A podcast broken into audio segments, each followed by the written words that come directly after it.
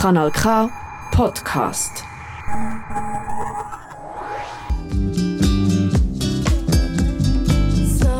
Soy los frutos y las semillas. Ni represión, ni colonialismo, ni racismo, ni violencia, ni prejuicios, ni capitalismo, ni sumisión, ni explotación. Está sintonizando ni chicha ni limona.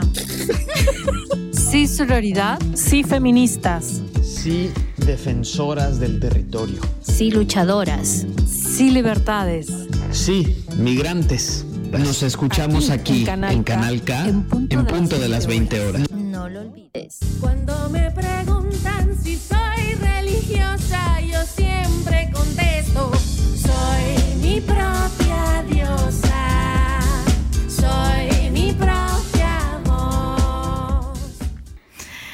Y así, siendo nuestras propias diosas, les damos la bienvenida a Ni Chicha ni Limona. ¿Cómo están mis queridas, mis queridos, mis querides, a toda esa gente linda que nos escucha? Muy buenas noches, buenos días, donde, se, donde quiera que se encuentre. Sandrita, Hola, cariño, ¿Cómo ¿cómo, estás? Bien, ¿y ustedes? ¿Tú qué tal? pues, a ver, la, ¿quieres la neta? La neta del planeta. Oye, nada más antes, ahorita, antes de que se me olvide, porque luego la- se me va el avión, eso de la falta de vitaminas, eh, sí, tenemos que cambiar el jingle, ¿eh? porque dice en punto de las 20 horas. En punto, pues, ¿cuáles 20 horas? O sea, No, además que ya ni estamos ni en el mismo día Eh, ni en el mismo horario. Entonces tendremos que cambiar después esos datos. Ahí, ahí les vamos a, nos vamos a inspirar Sí, en algún sí. jingle bien bonito para que, sí, porque nuestra audiencia hermana está ahí fiel. Así es. Entonces eh, les mandamos saluditos como siempre. Dale, arráncate con los saludos. Ush, a ver, a mi Fabiancho, mm, también a Lilina de Italia, eh, a Elía de Basel, eh, a Daniel de Locarno. Eh, a Patti, a las chicas eh, Las correcaminos, corredoras, sí, correcaminos. las, las correcaminos de Brook. Este, a María también le mandamos un, un saludito grandote.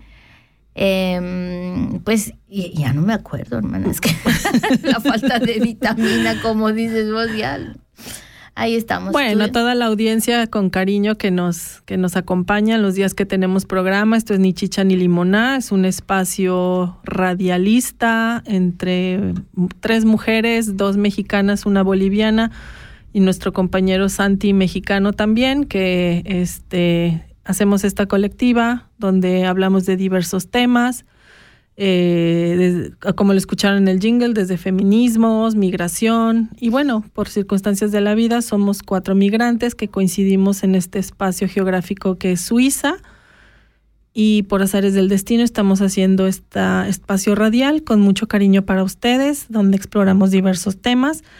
Y bueno, empezábamos a hablar un poquito de cómo te encontrabas y que sí, la neta del planeta. Y para ser sincera, hermana, yo estoy un poco bajoneada, me siento un poco triste. He experimentado este año, este invierno, esa tristeza de invierno. Estaba investigando un poquito sobre el tema, ¿no? Y según hay una revista de neuropsiquiatría española que tiene tipificado y, dia- y un diagnóstico, ¿no? Que es el trastorno afectivo estacional.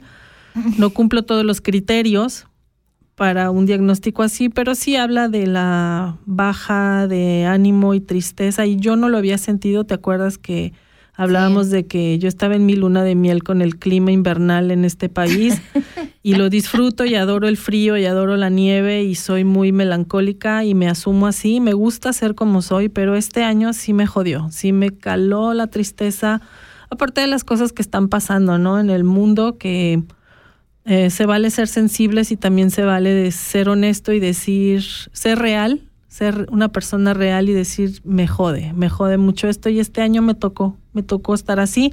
Estoy tomando mi vitamina, estoy, lo que les compartí el otro día, reinventándome en muchas cuestiones y trato de tomar esto con filosofía y sobreponerme. Y mucho se lo debo a ustedes y a este espacio radial, ¿no? Pero sí, honestamente, bueno, pues Andamos. no. Sí. Andamos con la depre. ¿Tú qué onda? Pues igual. ¿Sí?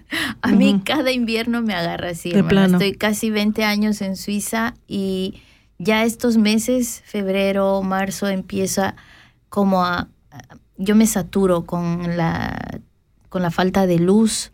Aunque, ok, a veces hay sol, ¿no? Pero no, no es suficiente. Ya mi, no sé, eh, mi, mi, mi alegría, qué sé yo, mi todo ya, ya se fue. ya se- Ujú. ya. Entonces me cuesta, me cuesta mucho eh, sonreírle a la vida en estas fechas. Em, y como tú dices, el- las cosas que están pasando, pues Sí. no, no, no te, también no ayudan, ¿no? Y no puedes tapar el sol con un dedo. Están ahí, las ves eh, día a día. Y también es un poco eh, la impotencia, ¿no? De, de, de que no puedes eh, hacer, ¿qué vamos a hacer? Siempre nos estamos preguntando, hey, ¿cómo hacemos? ¿Dónde ponemos nuestra lucha, nuestra voz? Eh, ¿Dónde vamos a gritar? Sí. Pero nuestra revolución, eh, este, para mí, este espacio es nuestra revolución, ¿no? Es un, un espacio muy querido que nos ayuda mucho, que, que donde nos encontramos nosotras y mm, espero que podamos llegar también a otras personas que, que están ahí, tal vez están sintiendo así como nosotras. Y bueno, no, no, no siempre estamos tan melancólicas. Ahí no, echamos, le echamos normalmente ganas. hacemos desmadre y estamos risa y risa. Es que esta vez nada más estamos Giovanna y yo, somos cuatro, un equipo de cuatro, pero esta vez estamos la mitad. Nuestra compañera Maricruz anda de viaje de trabajo y Santi por cuestiones de trabajo también no pudo asistir esta vez, entonces estamos la mitad, pero normalmente somos alegres, dicharacheros. Eh, cada una de nosotras tiene como muy su estilo, ¿no? Y su personalidad le, le suma y le aporta a ser divertido este programa, aunque a veces tocamos temas muy sensibles y muy dolorosos como uno que vamos a tratar más adelante, pero no por ello significa que lo hacemos en un en una par- en una ceremonia o parsimonia no, no, no, seria, no. Sabemos echar desmadre como latinos que, somos. De hecho, el- hace poquito estábamos en el concierto del doctor Ah, Crápula. qué bien, Qué bien la pasamos, Sí, ¿no? sí. Saltamos, Sí, bailamos, cantamos, hasta... Qué buena sea, bandita. Qué, qué hermosa esa banda y bueno, eh, de hecho tuvimos la entrevista y todo y vamos a poner ahí unas rolitas de ellos. Eh, me olvidé mandar saludos a Sheija, Ay, nuestra Sheija, querida querida. Sheija y a su niña hermosa Sí. y a Amalia también. Vale. Besitos a las dos, a las tres. Y bueno, hermana, a ver, Yo quiero mandar ¿Cómo un saludo Anda. especial. Esta vez tenemos a, este, vamos a tener un momento a, a Noé, una compa de Argentina, Che, activista. dale. Noé, si estás escuchando, te mandamos saludos, ya te marcaremos en un ratito. Eso. Son radialistas, son radialistas, chingona las dos. Ella y Cintia. Cintia también nos hizo un, este, colaboró con nosotros el año pasado que hablamos del caso de, de ilusión. de Lucio. Este, entonces, bueno, vamos a tener a, a Noé esta vez. Y, y bueno, hablando un poquito de, de, ¿te acuerdas que hace unos días, no? Estábamos platicando esto de qué incongruente me sentía yo a veces, ¿no? Sí, es que Sí. somos especialistas, hermana. Somos recriticonas para empezar, pero también hacemos autocrítica y eso es súper importante. No solamente criticar los defectos de los demás, sino poderse ver a uno mismo y ser capaz de decir que cuántas veces yo misma me trago mis palabras, ¿no? Eh, o digo una cosa y acabo haciendo otra. Y si Pero bien pudiera vale terminarme, vale. tirarme al piso y azotarme, ¿no? Y decir, ay, soy incongruente y eso no, ya dejé de flagelarme. Porque si bien es cierto que hubo un tiempo en que yo tenía esa lucha de qué incongruente soy porque quisiera estar en la lucha allá afuera y gritoneando y todo eso, también yo tuve que hacer un balance y decir, bueno, en este momento en mi vida mi prioridad es también estar presente para mi hija porque yo que provengo también de un hogar no no conformado este, o sea, no no llegaba yo de la escuela y pues no estaba ni la mamá ni el papá, ¿no? Mi padre porque pues se largó la típica historia familiar. por ¿no? cigarrillos. Es, que sí, fue por cigarrillos y ya no volvió. En su caso fue por pinturas, porque era pintor, era artista. Este, no, por eso me cago de risa cuando salen estos de la ultra- las ultraderechas y los este conservadores de cuando hablan de la familia natural y el modelo del diseño natural y la chingada. Digo, ¿cuál diseño natural, hombre? Pues si somos más incongruentes e hipócritas que nada. Pero bueno, esos son temas No, que ya esa iremos palabra yo creo que- barajeando, ¿no? yo creo- ¿Incongruencia? Sí, yo creo que esa palabra es, es exactamente para todo esto que es lo- los políticos, Uy, politiqueros. uy, o mm, sea, sí. les queda Sí. como anillo al dedo, ¿no? O sea, es porque pues eh, nosotras se vale, hermana. Se vale. O sea, a Sí, mí me se- parece que tenemos la capacidad de autocriticarnos también y intentamos vamos por la vida así como queriendo mejorar, ¿no? Entonces, además no le prometemos nada a nadie. por ahí sí, pero como por falta de vitamina no me acuerdo. Creo que la última promesa que hice fue el día que me casé, pero ese fue el último día que hago promesas. No, una vez mi hija me dijo, ¿eh? O sea, que luego yo prometía cosas o que yo decía cosas que iba a hacer y no las cumplía. Entonces ella es como mi chicotito de palo de este Ajá. para recordarme mis, mis incongruencias. No, no, yo creo que más allá de, de poder reconocer que sí, soy incongruente a veces de lo que hago y lo que digo, obviamente son incongruencias que no lastiman y no dañan a nadie, porque una cosa es poder decir, voy a hacer una dieta. Oye, que por cierto estoy bien orgullosa de mí, así como en paréntesis, estoy intentando llevar una dieta de sin pan y sin azúcar. Está lo estás cabrón. Lo estoy logrando, ¿eh? Lo estoy logrando poco a poquito. Eh, yo como mexicana, bueno, pues somos comedores de pan azucarado, ¿no? Pan dulce. Entonces sí, me está costando, Oye, pero estoy encontrando sustitu- sustituciones muy, muy divertidas y muy interesantes.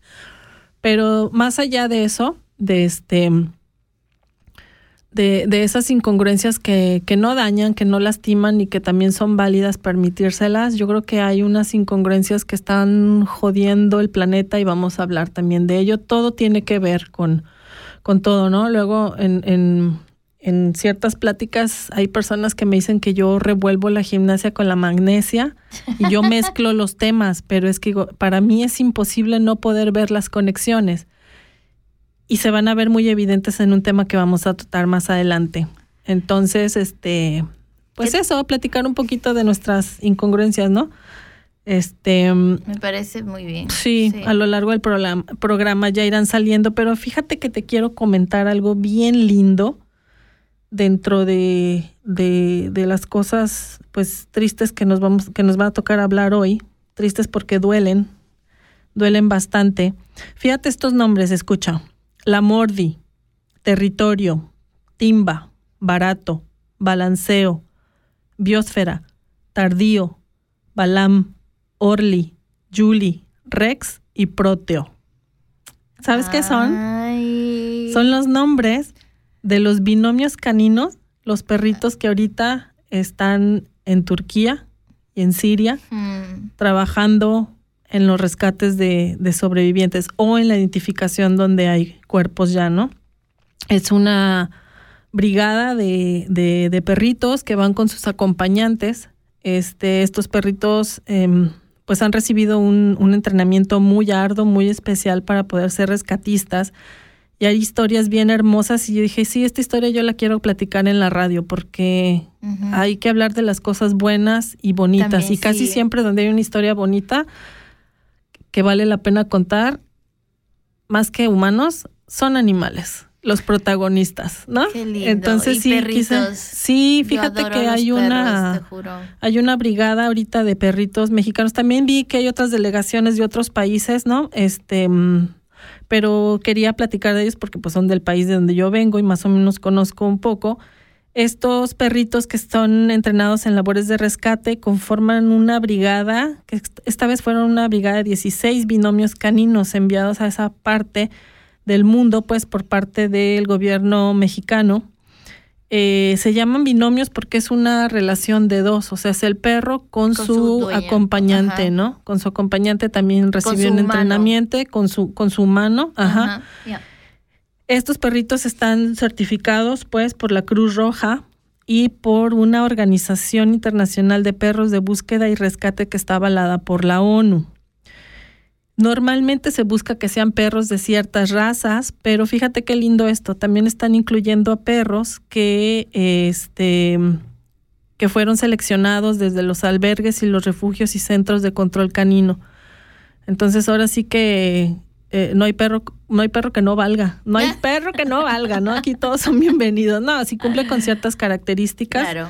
Estaba viendo que tienen que pertenecer a la raza de cazadores o rastreadores como el golden, el pastor alemán, el pastor holandés, el australiano, el pointer o los labradores, como en el caso de Frida. Yo no sé si tú recuerdas esa imagen porque se bombardeó a nivel mundial, fue muy viral la, la imagen de una perrita labradora color miel con su antifaz y sus botitas. Esa perra, hijo, mano, o sea, fue el símbolo de la esperanza eh, de todo el país en el terremoto del 2017. Oye, hay un dato que les tengo que contar más adelante de eso de los terremotos. Este, pero esa perra fue el símbolo de, de la esperanza porque mm, ella pues realizó muchísimos rescates, ¿no? Y en especial hubo una historia ahí, este, eh, muy, muy, sí, una historia muy especial de, de protagonismo de esta, de esta perrita, ya murió, Oh. ya murió, sí. Este, ella fue, ella estuvo, fíjate, ella estuvo en servicio en el terremoto en Haití en el 2010, en el 2012 en Guatemala, en Ecuador en el 2016 y el de. México el 2017. La jubilaron en el 2019 y murió apenas el año pasado, en noviembre del 2022. En Puebla hay una estatua en honor a ella y en la Ciudad de México están construyendo una clínica veterinaria que se pretende que sea gratuita en honor a ella. Pues se presume que va a tener eh, atención de emergencias, vacunas, áreas verdes, farmacia y todo en honor a, en honor a Frida. ¿Qué, qué tema más bonito Sí. estás tocando, de verdad. Es, es una esperanza, pues. Sí, No, sí, de que sí, se trate mejor a, a los animalitos en general. claro. Estos perritos empiezan su entrenamiento a los dos años de edad, no pueden ser más pequeños porque se supone que tienen que tener ya su, su temperamento y su carácter ya formado, porque Mm. pueden generar ansiedad o el carácter se les puede cambiar un poco. ¿no? Entonces a los dos años ya tienen como su, su carácter definido y eh, se les da un entrenamiento muy duro, entre 12 y 14 meses, y están trabajando de 2 a 4 horas diarias al lado de su humano. Se presume que la carrera de rescatistas para estos perritos dura 7 años y tienen que vivir con su manejador y cuando no están en servicio el perrito es parte de la familia, ¿no? Y va para todos lados con la familia. Y ganan un sueldo tú. Se No. les paga, sí, se les paga. Digo, desquitan las croquetas que comen. Me encanta. Sí, les pagan. Les, el gobierno, eh, el gobierno de México les paga estos binomios que están en servicio. No, cada perrito puede hacer una búsqueda intensiva entre 30 y 40 minutos y después tienen que hacer una pausa para hidratarse y descansar por una hora. Yo siempre me había preguntado cómo hacen con los perros, ¿no? Porque se ven, o sea, El estrés que imagínate. tiene, hija. Imagínate el, el trabajo, las jornadas que tienen que hacer esos pobres perritos, ¿no? Entonces, por eso llevan brigadas tan grandes, me imagino. Quiero Sí, pensar sí. que los turnan para descansar. Y tristemente, en la madrugada del lunes, el 12 de febrero, hoy lo más el lunes, hoy es 13, el, la madrugada del domingo falleció Proteo. Murió Oh, uno. ¿y, y sabemos por qué? No, No. no, han dicho. Eh, se, ya ves, siempre se especula y se filtra información y no sé qué. No, no han dicho una, no han dado un parte oficial, pero se supone que fue por la jornada.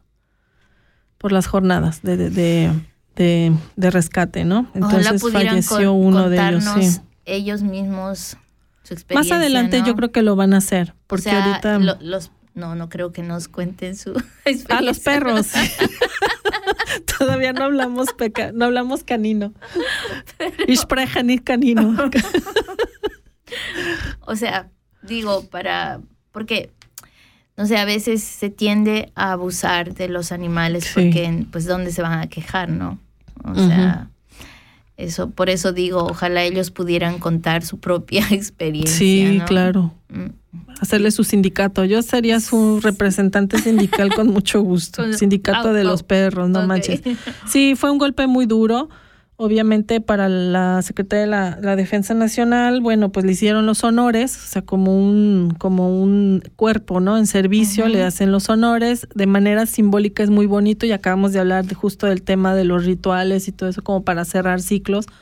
Fue muy lindo, pero eso no quita la, la, la pues la pérdida, ¿no? Sobre todo, Claro. la pérdida que significa para hay un video por ahí de su de su mano y pues está muy tra- muy Oh, afectado.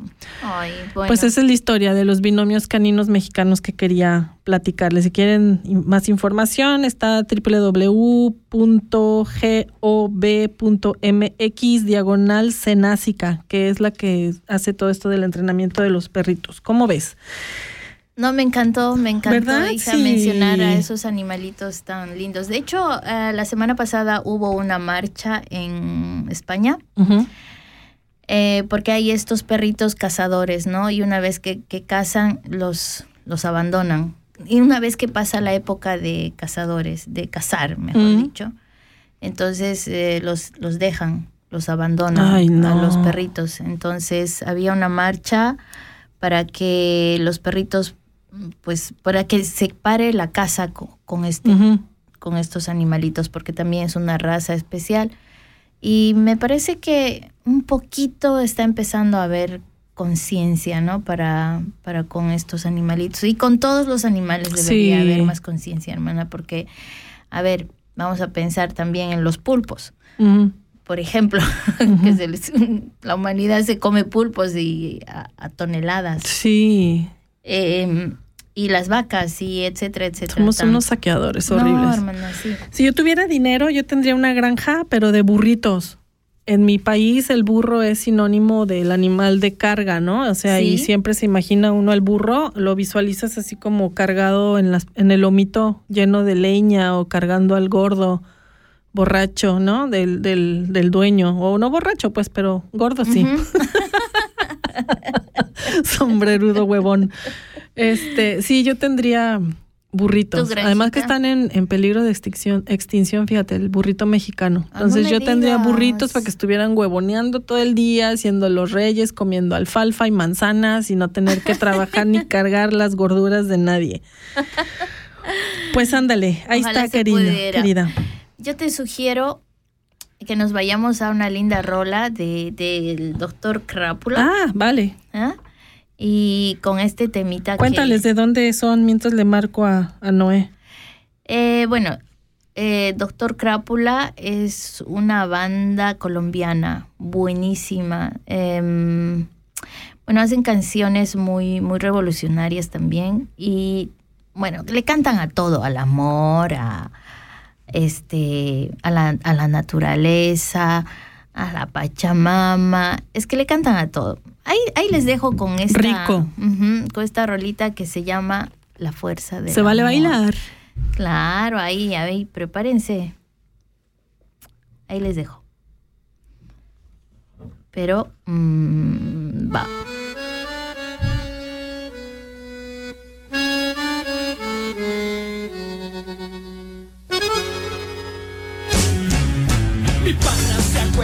Con pena en el alma. Ya casi no come la plata, no alcanza. Pero él es valiente y tiene que seguir. Sus sueños alientan su afán de vivir. Llorando se acuesta y cuestiona su suerte. La luz lo inquieta, loco de perder. Pregunta por qué todo le sale mal. Durmiendo se olvida del mundo normal.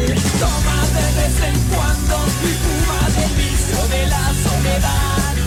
No puede olvidarse de su sacrificio, trabaja y olvida la desigualdad.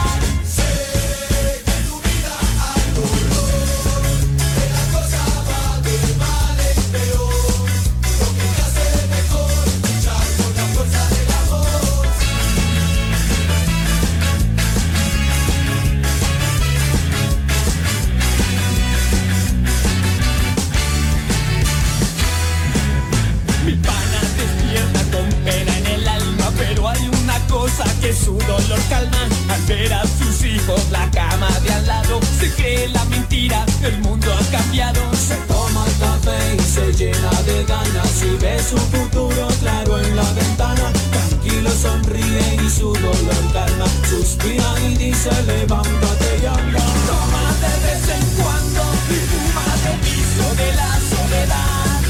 No puede olvidarse de su sacrificio trabajo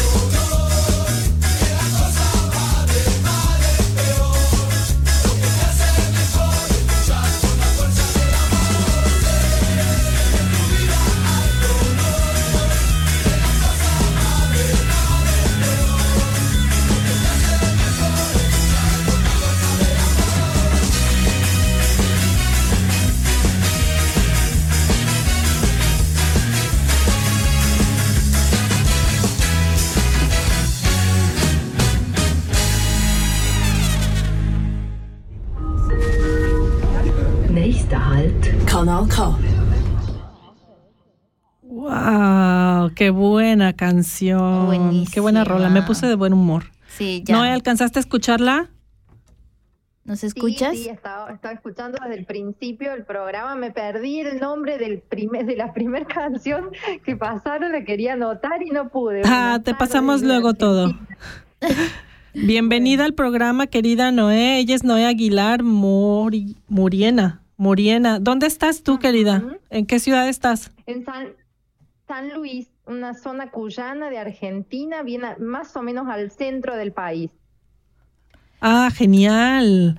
Bueno, pues les platicamos a nuestra querida audiencia que nos acompaña Noé Aguilar. Ella es militante feminista, integrante de la colectiva transfeminista Aguafiestas y de feministas de la Vía Yala. Es comunicadora popular, integrante de La Bulla Comunicación Alternativa. Es una estación de es un programa de radial, ¿verdad? La Bulla. Una, una radio comunitaria. Eso. Bien, bien feminista, bien popular, siempre andamos ahí haciendo. Ay, nos en- decimos acá. Nos encanta. Por popular y por feminista, claro. Y, eh, y de la Red Nacional de Medios Alternativos. Eh, abortera, acompañante a personas que desean abortar, integrantes de Socorro Rosa de San Luis, en de socorristas en red feminista y transfeministas que abortamos. Ya nos platicaron un poquito de qué se trata todo esto. Y bueno, pues es un gustazo tenerte. Siempre es lindísimo hacer conexiones y contactos, extender redes con compa- compas y compañeras que hacen radio en la Vía Yala y en los territorios del sur global. Nos fascina tenerte, que esperemos que no sea la última vez. Em, y pues gracias por estar disponible para acompañarnos, para hablar de este tema y que también que nos cuentes tú de lo que haces, ¿no? Bueno, no, un gusto, un gusto poder compartir unos minutitos con ustedes, quienes hacemos radio eh, comunitaria, alternativa popular por estos lados. La verdad que es un gusto escuchar a compañeras que desde otros territorios van haciendo el mismo caminito que hacemos por aquí. Las, escu- las escuchaba recién al inicio del programa y es un gusto eh, estar dialogando ahora con ustedes. Muchísimas gracias, Noé. Hola, soy Giovanna y bueno, encantadísima de, de tenerte en este programa y desde el otro lado del charco, que un poquito de calor sí nos traes. Hace un calor Ay, tremendo. acá estamos. Sí, sí, sí. Ayer, a- ayer, antes de ayer, olas de calor. Hoy estamos respirando un poquito en esta ciudad, pero hemos tenido una ola de calor. Ayer llegó a 39 grados, ya no sabíamos Ay, dónde ay, meternos. ay. Bien. Bueno, es el otro extremo, es el otro extremo. Acá El estamos otro- sufriendo con el frío, así que nos podemos balancear con tu calor y nuestro Sí, frío. Muy bien, Noé. Em, sí, me, me, interesa mucho qué hacen ustedes, como, o sea, qué, qué abordan en sus programas de radio, eh, qué temas tocan. Bien. Cuéntanos un poquito. Bueno, eh, la radio La Bulla eh, es una radio barrial, comunitaria, que comenzó hace 10 años ya eh, con temáticas populares vinculadas a, a, a, difundir la voz de los vecinos y las, voz, y las vecinas. Y con el tiempo, bueno, la marea verde, la marea violeta invadió uh -huh. nuestro espacio militante y se transformó de lleno en un medio feminista, tan feminista, eh, las temáticas de la comunidad LGBT nos abordan, eh, nos atraviesan todo el tiempo, las luchas feministas, las luchas de los y las trabajadoras, de los estudiantes, siempre andamos cubriendo luchas, marchas, eh, haciendo programas de radio con la comunidad LGBT.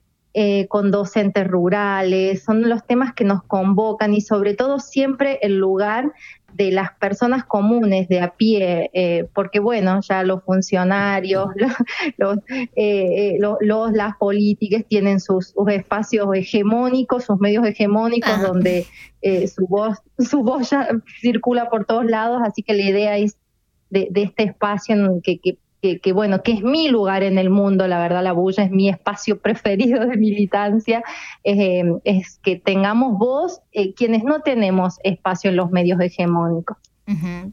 Qué lindo, la verdad que eh, siempre cuando escucho a, compañeras, a cumis de, de, la Vía Yala, me encanta porque tienen espacios de, de, verdadera lucha, ¿no? Ustedes sí se mueven. Aquí, en cambio, estamos como muy solas. ¿Sabes? Eh, adoramos este espacio de radio porque pues podemos hablar también los temas de, de, la migración, de cómo llevamos sobre todo las mujeres migrantes y tal, pero así una lucha como como esas que se viven allá, no, pues no. Es y a mí me falta muchísimo, sí, me falta sí, muchísimo eso. Sí. Es justo. Lo... Bueno, nosotros acá lo, lo, que hacemos es andar siempre enredadas, en realidad. Eh, parte de la red de medios alternativos, integrante de otra red. Vamos armando redes que nos sostienen eh, para, para que estos espacios autónomos no estén en esa, en esa soledad, que si no es, es difícil avanzar. Creo que eso también es muy lindo de contar estamos sí. en red, aquí en esta provincia, por ejemplo, somos parte de esta radio, es, es parte de la, de la Comecuco, que es un colectivo de medios de Cuyo, de, Ajá, de, de las tres, tres, cuatro provincias cuyanas, y, y, bueno, y ahí vamos armando redes, pechando para el mismo lado. Es muy interesante esta militancia bien de base. Eh, que bueno, que, que nos, nos, nos, trae mucha, mucha alegría, mucho trabajo, pero también muchas, mucha satisfacción. Mucha revolución, ¿no? ¿Qué es lo que hace falta en estos tiempos? Revueltos. Eso, eso intentamos, que sí. mucho, sí, autonomía, revolución, Exacto. que el Estado no nos agarre, no nos, no nos encapsule y, y nos pasteurice, pero bueno, vamos, vamos, vamos intentando allí. Bueno, y subyacen muchos no temas. Fácil. Claro, y subyacen muchos temas, por ejemplo, eh, esto de la radio comunitaria, cómo cómo logran la subsistencia hablando en términos este un poquito menos románticos todo proyecto necesita una, un uh -huh. financiamiento y nosotras creemos mucho en que tenemos que hacer posible lo, hacer autogestivos nuestros proyectos no que no es cosa fácil uh -huh. este siempre es un tema así como que muy lindo porque es importantísimo que la gente escuche y vea disculpa que, que es posible realizar proyectos aunque no tengas un un hueso, decimos en México, ¿no? O un chequecito de uh -huh. parte de una ONG, sino cómo, uh -huh. cómo hace la comunidad posible hacerlo, cómo hacen ustedes. Y bueno, es todo un tema, es, es, tal cual están diciendo ustedes, es el tema eh, cómo, se sostienen y se financian y autofinancian los medios alternativos, comunitarios y populares. ¿Cuál es el punto entre buscar articulaciones con el Estado y eh, que ese mismo Estado o las empresas que puedan financiar o los organismos internacionales no nos, no, no, no nos eh, copten en la lucha? Es, hay un equilibrio que vamos buscando. Nosotros acá tenemos un sistema de socios, socias que aportan a la bulla y después quienes somos parte de, la, de, de, de este medio comunitario aportamos. Yeah. parte de nuestros precarios sueldos van para allí. No es que vivimos de esto, es, es nuestro sueño, es un hermoso sueño que tenemos poder vivir eh, de, de, lo que nos encanta, pero eso implicaría empezar a tener pautas, buscar publicidad en, de temas que, que, son la antítesis de lo que difundimos, bajada de línea, una editorial armada, bueno, perder la autonomía, la independencia, no es nada fácil. Eh, hasta ahora vamos allí avanzando, lo que implica que avanzamos bien despacito que no tenemos un nivel de una programación espectacular, un montón de programas o, que redactamos un montón de notas para nuestra página web. Todo es más despacito, pero nos da una grata autonomía de poder hablar y armar nuestra propia agenda eh, sin ninguna censura, sin ninguna bajada de línea. Mm, y, creo que priorizamos eso, quienes en este momento transitamos este espacio radial comunitario de la BUS.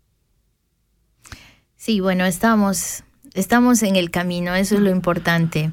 Ahí estamos. Genial. Y pues ya al final de, la intervención con Noé sería muy lindo si nos pasas este a través de la radio los datos, que la gente pueda de, repente seguirles el hilo a ustedes, de lo que ustedes hacen, que publican, que hacen y si hay por ahí algún lugar donde la gente quiera hacer alguna aportación o algo, porque sabemos que todo esto es de, de pues de la gente, la gente sostiene los proyectos, ¿no? comunes y comunitarios. Entonces, si quieres, nos pasas tus datos también al aire y todo eso y pues los publicamos también pues para que la gente que está escuchando esto acá en Suiza, porque hay muchísima población eh, migrante latina, de la Vía Yala, argentinos, argentinas, colombianos, este, y pues toda la banda que se siente identificado y que quiere aportarles, apoyarles y seguirles la pista de qué hacen ustedes ahí en la bulla, pues sería genial que también pudieran hacerles una aportación, ¿no? ¿Te parece?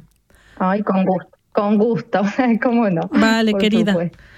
Pues mira, contextualizando, contextualizando, hace justamente un año, el 14 de enero, eh, cuando hicimos esa, este, que, que, invitamos a la Cintia, pues para que colaborara con nosotros, nos amablemente nos envió este audio Noé, tocamos el tema em, sobre las diversas violencias ¿no? dentro del núcleo familiar y en particular presentamos el caso eh, porque en ese momento eh, había sucedido recientemente del niño Lucio Dupuy. Ah, mencionamos otros niños pues que han estado eh, en situación de violencia. Sabemos que nuestras infancias son violentadas a cada momento. Eh, de manera sistemática y también por, los, por, por las instituciones, ¿no? Pero el, Lucio, el caso de Lucio fue muy mediático, fue muy mediático, atrapó nuestra atención y nosotras, este, eh, tres de las que somos este colectivo, pues somos madres. Y es algo que nos jodió mucho ver esta violencia sistematizada en el cuerpecito de este niño tan chiquito, ¿no? Y bueno, finalmente fue asesinado a golpes el día 26 de noviembre del 2021. Eh, hablamos sobre el tema, hablamos sobre la situación este, y algunos pormenores del caso. Quedó, obviamente fueron detenidas Magdalena Esposito y Abigail Páez.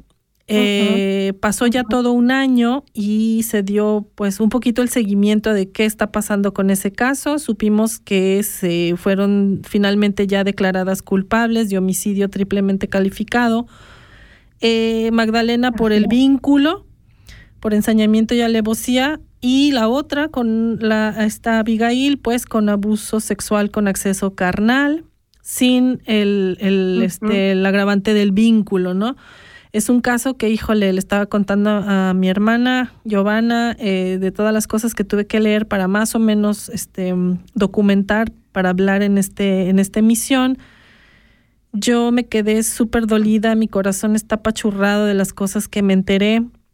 Más allá del morbo, que no es el objetivo de esta emisión, sino de que señalemos también la, las fallas del sistema y la corresponsabilidad en la muerte de este menor, porque para mí hubo una serie de fallas pero también por otro lado, querida, que nos des tu opinión porque está sirviendo de pretexto para que personajes que tú debes de conocer como yo no lo conozco muy bien, no lo sigo, pero me he enterado, he visto videos de personajes como Agustín Laje y las barbaridades que dice, ¿no?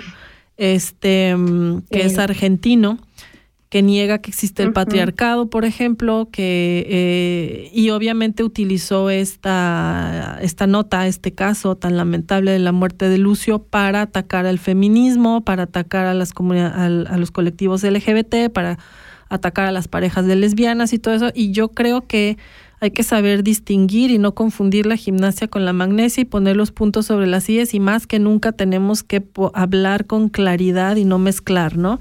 Entonces, por eso nos interesa tanto, eh, Noé, que nos des tu, tu, tu perspectiva, ¿no?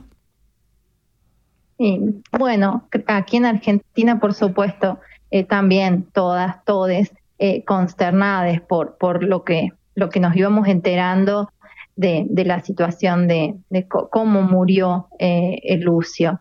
Eh, no deja de, de, de estremecernos, por supuesto, por supuesto que no deja de estremecernos, sobre todo quienes hacemos también esa militancia de, de, luchar por los derechos de las infancias, de las niñeces y adolescencias, de tratar de visibilizar lo que es el falso SAP, eh, ese falso síndrome de alienación parental que tanto usa la derecha. Y, bueno, leer eh, cómo eh, este, este, este, doloroso homicidio es em, eh, también eh, las feministas eh, somos como parte, una, una extensión de, de, de, de, esas dos de personas que, que, lo asesinaron, es tremendo, es durísimo, es ponerle el cuerpo día a día en la calle, en el trabajo, en la casa, en todos los espacios donde transitamos y también ponerle eh, eh, el cuerpo, la cuerpa, como decimos aquí, a, esta maquinaria antifeminista que, se ha desatado de la mano de eh, los antiderechos, como le decimos aquí, y donde los medios de comunicación hegemónicos cumplen un rol primordial, porque mm, hubo dos lesbianas feministas que las describen como enardecidas por el odio de género y esas dos feministas terminamos siendo todas, todas las feministas, todas las que alguna vez militamos por algo de los derechos de las mujeres, las, lesbianas, travestis, trans, y, y, ha sabido la derecha, bueno, Laje, como lo describen ustedes, es un fiel exponente de eso, ha sabido utilizar muy bien este caso concreto para hacer de un caso el todo. Entonces somos todas las feministas, como ellas eran lesbianas y habían ido a marchas feministas y tenían el pañuelo verde del aborto, entonces por extensión somos todas las feministas asesinas y violentas y golpeamos a los hijos, hijas e hijes, eh, eh, las cosas aberrantes que se han dicho en el nombre de la ideología de género, como intentan menospreciar a, la lucha feminista, es, es tremenda y está muy bien pensada. Lo que aquí eh, tiene que quedar bien explicitado es que esto no es mm, mm, opiniones sueltas, no, es la derecha y la ultraderecha usando muy bien un caso particular eh, para, para eh, eh, intentar opacar y hacer retroceder la conquista de derechos que venimos logrando en Argentina y en toda Latinoamérica, el movimiento feminista y transfeminista. Y de eso creo que frente a esto tenemos que tomar nota las militantes feministas y transfeministas, cómo avanza la ultraderecha haciendo uso de eh, todo el discurso eh, en redes sociales y los medios hegemónicos una vez más. Y, es durísimo y hay que ponerle el cuerpo a esto y salir a hablar y no esquivarle al diálogo en la casa, en el trabajo, con la familia, de nuevo, otra vez, haciendo pedagogía feminista en cada rinconcito que podamos, porque si no, eh, ese sentido común que nos instala la ultraderecha es es, permitir que, retrocedamos en las conquistas que venimos teniendo.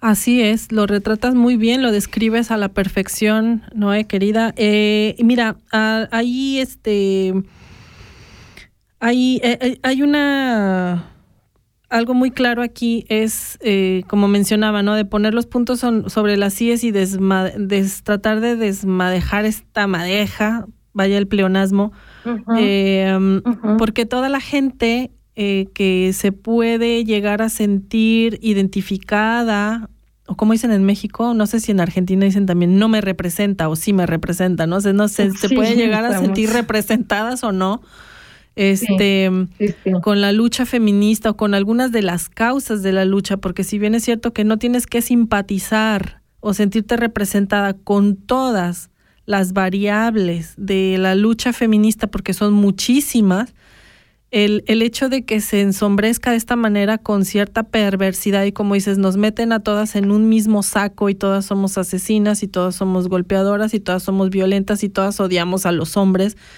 y yo creo que es muy importante recalcar y señalar que así como hay compañeras que debido al dolor, a la causa por la que sea que están cargando y el costal que vienen cargando en sus hombros, tal vez su dolor y su desprecio y su rechazo hacia el sexo eh, sí, masculino sea tal que, que puede llegar a, a, veces hasta distorsionar un poquito la razón y el sentido común, ¿no? Pero también habemos otras que decimos, nuestra lucha tal vez, o sea, aunque la entiendo, tal vez no la comparto, pero humanamente puedo llegar a sentir empatía por esa compañera. Entonces, no es justo pues que se metan a todas en el mismo saco y que sobre todo que, que desvirtúe esa lucha que está costando tantas vidas, porque si una persona se atreve como él, que es tan mediático y para mí es un merolico vendedor de libros y vendedor de cursos, porque si bien es cierto que puede tener estudios muy rimbombantes y muy académicos y todo eso, eso yo que no pertenezco o que yo no me, no, no me he casado con ninguna ola o con una eh, corriente específica de feminismo, yo que soy una madre, que estudié X cosas, psicología, pero que por la vida ahora me toca estar acá y que coincido con personas que tenemos más o menos las, la misma manera de, de, pensar, decimos, nosotros hacemos nuestro feminismo de manera intuitiva y podemos entender que si bien están las chicas en México del bloque negro, que este desmadran este cómo se dice monumentos históricos y todo eso, digo, para mí es más importante la vida de las chicas que ya no regresaron a su casa, que el monumento. No estoy yo ahí dándole martillazos, pero tampoco las tengo por qué condenar, ¿no? Su lucha. Em, pero creo que sí es súper importante el, el poder identificar eso y que podamos todas generar un discurso con argumentos para poder hacer resistencia a personas tan mediáticas y tan carismáticas como Agustín Laje. ¿Y por qué lo estoy mencionando a él? Porque, bueno, él y Milei son las personas que me brincan a la cabeza digo, de las barbaridades que están diciendo y lo más preocupante para mí, no te lo comparto, es de que están pretendiendo llegar al poder. Si quieres ser un merolico, un evangelista, un predicador, quieres vender tus cursos y vender tus libros, está genial.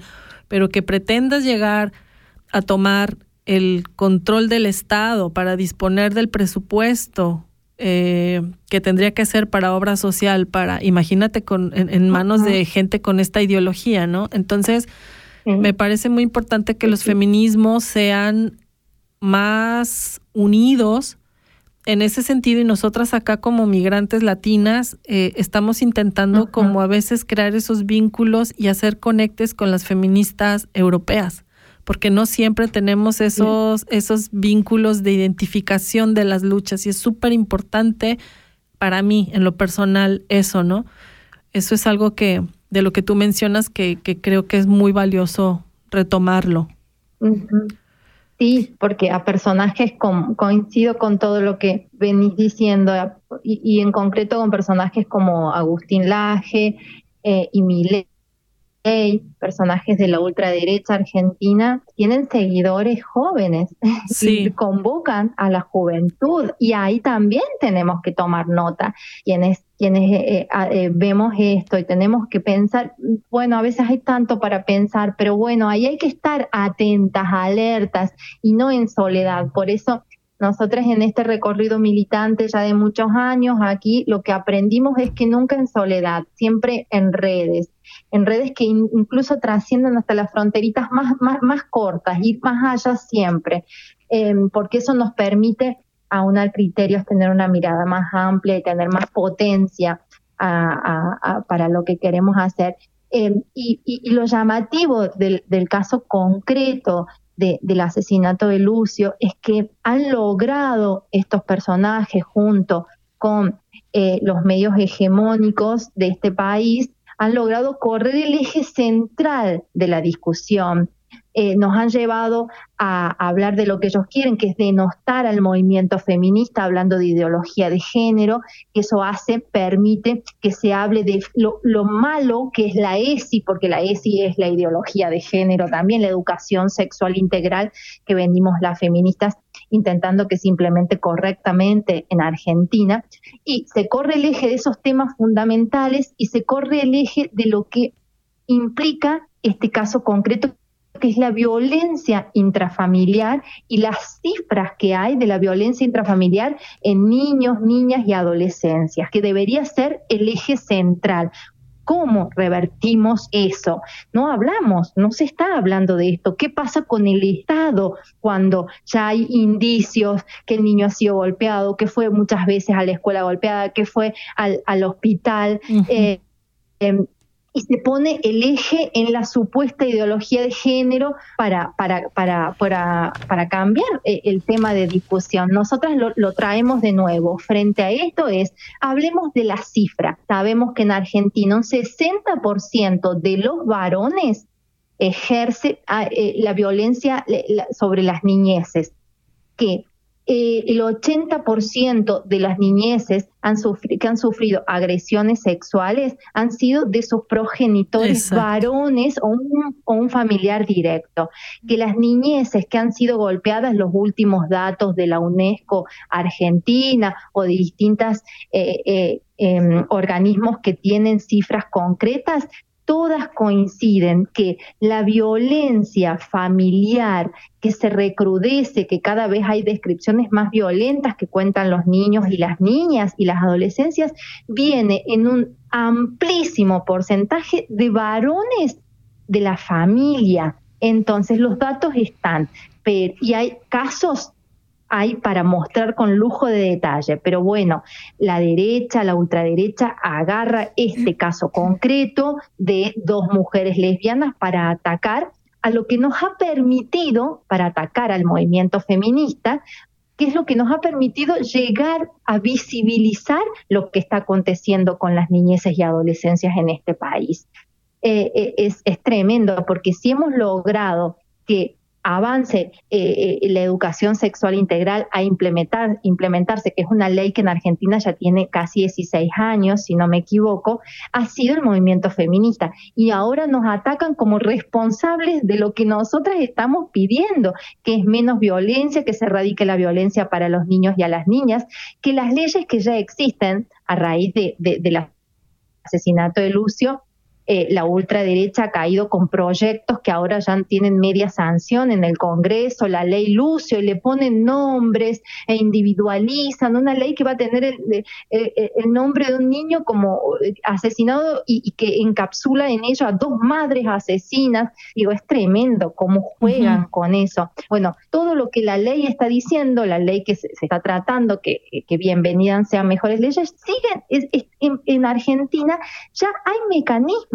eh, para, para que eh, eh, los hospitales, los y las docentes en las escuelas hagan las alertas, las denuncias a tiempo. Lo que nos faltan son recursos.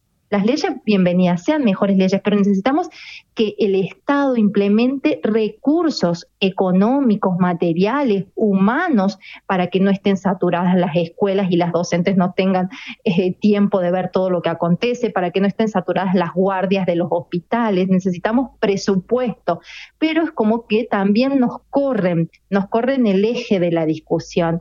Es muy complejo el tema pero como en todos los casos complejos, las feministas, las transfeministas, creo que hemos, hemos podido encontrar allí los recovecos para hablar de lo que está aconteciendo en paralelo a lo que hacen los medios hegemónicos, con personajes como Laje y un montón de periodistas serviles al sistema patriarcal y capitalista, los medios feministas, los medios de comunicación feministas que proliferan las redes sociales, que cada vez hay más, nos damos a la tarea de discutir y de instalar lo que creemos que es el tema a hablar ahora concretamente, que es la violencia hacia las niñeces, la injerencia que tiene el Estado y por qué hablamos de la necesidad de la educación sexual integral sin la injerencia de las religiones en todas las escuelas públicas del país. Y ahí vamos, haciendo esta pedagogía feminista que creemos que es necesaria en el día a día para revertir el avance del discurso eh, odiante hacia nosotras, hacia nosotros de la ultraderecha en Argentina.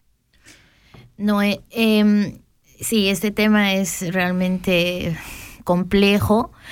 Em, a, Lucio no solo lo mataron dos mujeres, sino yo, yo digo que lo maltrató toda una sociedad. O sea, no es posible que con todas las marcas que, que estuvo este niño, nadie, nadie lo haya defendido, socorrido, ¿no? No hay una denuncia. Terrible. Y, una pregunta, ¿qué, qué le, le, o sea, está habiendo consecuencias también para, por ejemplo, la jueza, que se llama, mm, ahí tenemos el nombre, la jueza del caso. Ana Clara Pérez Ballester, que fue la que le otorga la custodia a la madre. Este, claro. haciendo de, la, mm, de la vista gorda, de que no le pasaba nada, de que estaba... Claro, lo que pasa es que, sí, es complejo el tema. En ese caso, es que no había ninguna denuncia no había ninguna denuncia por maltrato hacia la madre, no había ninguna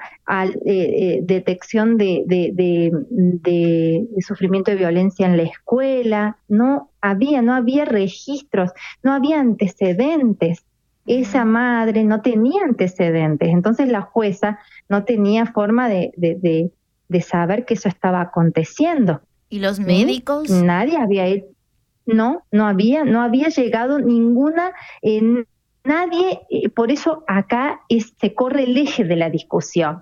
Acá es qué está haciendo el Estado, por qué un médico de una guardia cuando llega este niño, no los médicos, las médicas, los profesionales de la salud pueden, tienen las herramientas para detectar mm, la, situación. Eligen mirar para otro lado.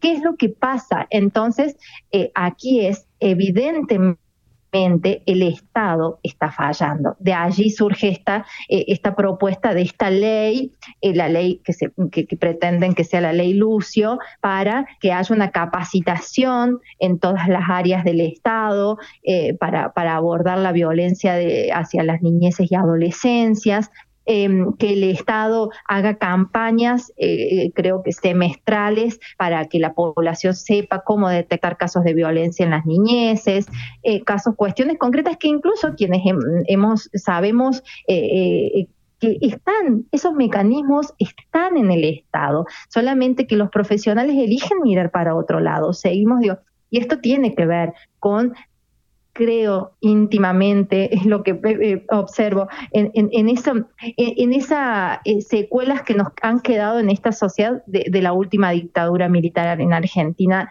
Miro para otro lado, yo en eso no me meto, mm. mejor sigo trabajando, sigo en la mm. mía, ¿qué me voy a meter en la denuncia?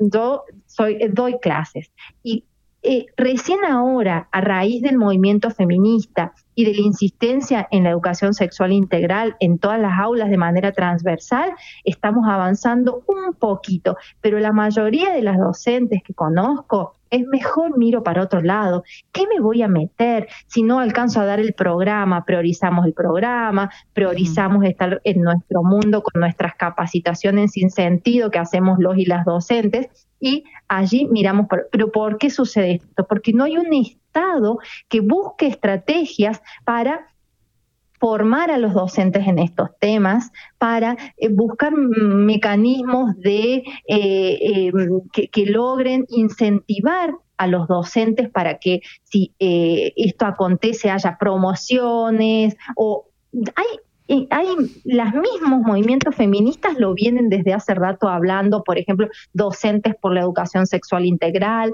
vienen interpelando al Estado para que haya mecanismos que motiven a los docentes que observan situaciones de violencia o de abuso a levantar esos mecanismos, a hacer las denuncias correspondientes, a labrar las actas eh, pero no está sucediendo, no está sucediendo, la docente de Lucio no lo, no lo vio, los, los, los médicos a la guardia donde fue Lucio no lo vieron o no activaron esos mecanismos, entonces eh, el Estado es otra vez más, como decimos nosotras, es el gran responsable de lo que aquí acontece. Dónde están los presupuestos del sinfín de mecanismos ya que tiene Argentina eh, y que decimos siempre que es vanguardia en Latinoamérica, en las, eh, en, las leyes de derechos humanos, en la ley con, con, las, para las, con las niñeces y demás. Pero ¿dónde están los presupuestos para que ese sinfín de leyes hermosas que tenemos se puedan ejecutar?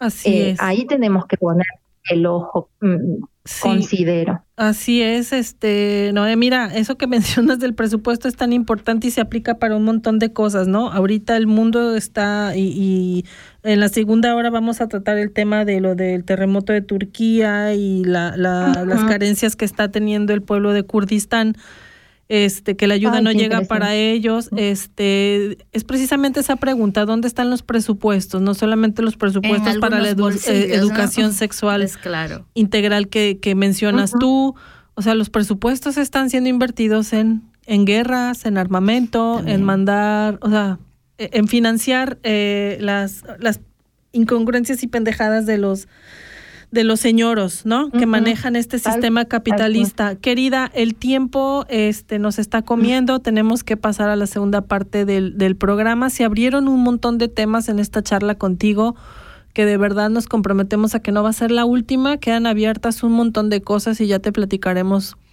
de un este proyectito que tenemos nosotras de que estamos este integrando un grupo de, de, de mujeres feministas de diferentes corrientes y eso pues que nos juntamos a comer, a tejer, a platicar, a hablar sobre temas, a discutir sobre ciertos libros, o sea, material, educarnos, formarnos.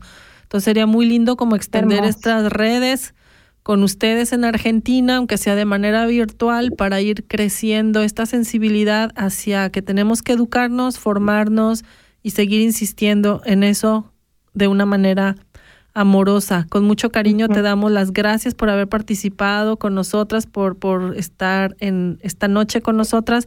Pásanos rápido al aire, querida, tus los datos pues del, del programa o eso que mencionamos hace rato por si la gente los quiere seguir y tal vez hacer alguna donación, aportación o algo, ¿no?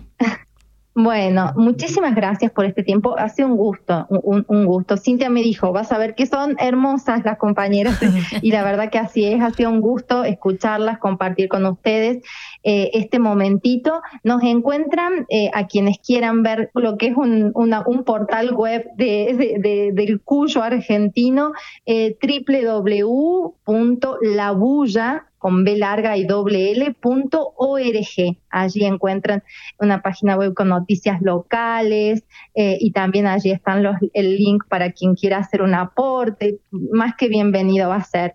Y bueno, eh, agradecerles mucho y nos quedamos muy atentas porque el tema de, mm, de de lo que acontece ahora en Turquía y en concreto con el pueblo turco, eh, con el pueblo kurdo, perdón, es, es, algo que venimos leyendo y siguiendo por redes sociales y buscando información ah, y escuchando a nuestras compañeras feministas aquí. Eh, que, que, están en, en, contacto con las compañeras del movimiento kurdo. Así que quedamos muy pendientes de escucharlas. Genial. Qué bueno que, aborden este tema. Quédate acompañándonos y estamos entonces en contacto.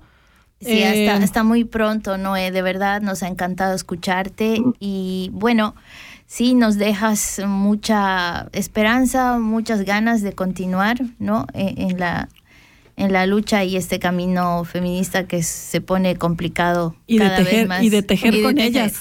Vamos a tejer con ustedes. Te mandamos un abrazo inmenso quedamos en contacto. Abrazo grande. Gracias, querida. Hasta luego. Chao. Chao, querida. Chao. pues así. Ay, qué buena plática, qué buena. Sí, podríamos estar feliz. la próxima Sí, hora también sí. viendo o escuchando que pues eh, hay, hay mucha, hay muchas Tanto de que mujeres, hay mucho de qué hablar, hay mucho que aportar y la unión hace la fuerza. Así es. tal cual. ¿Qué horas son? Oye, son las 8 con 4 Sí, minutos se nos acá fue el en- chal largo. Nomás nos faltó el mate. Ella seguro tomará mate, a mí me hace falta mi té de hierbas. Sí, nos hace falta, hija. Bueno, hay, hay algo muy, muy bonito. Elía, que nos escucha desde Basel, me Saludos. dice que su hermano fue a donde, cambiando el tema, sobre los burritos que hablaste, Ah, que su hermano eh, ya protege, fue a un lugar eh, y ya protegen a los burritos. ah, Eh, genial. sí, en Tiaxacala. Se, se, ¿Tlaxcala? Sí, Tlaxcala. o Puebla. Ah, ok. Pero dice ella que ya hay también Ah. personas que están pensando en que no, no, pues no desaparezcan estos burritos. Elia, platícanos de ese proyecto para después traerlo a la radio, porque sería genial poder hablar con él y eh, visibilizar este esfuerzo que están haciendo. ¡Qué maravilla! Sí, y muchos saludos de Elía. Elía, pues te mandamos también un Saludos, saludo querida. Muy, muy lindo. Un abrazo. Oye, vámonos a la música, Sí, ¿no? Vamos algo. a tomarnos un, un cafecito ahí mientras ponemos esta canción que me encanta de María Ruiz. Ándale, vámonos. Eh, primavera nuestra. A ver, disfruten con este temón. Me encanta, me encanta.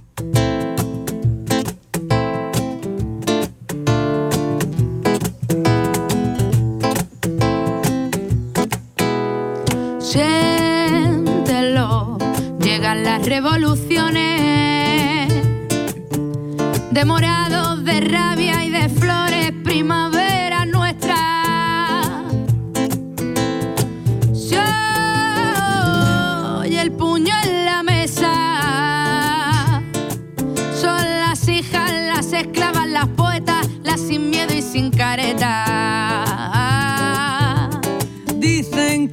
somos radicales, los señores que trafican con mis sueños, las tertulias que especulan con mi muerte, las portadas que nunca hablarán de mí. sino del carmín, de la falda, del escote, de las marcas de mi cuerpo. Si yo quise más o menos, me declaro desde ya felizmente radical por amar la libertad. Hoy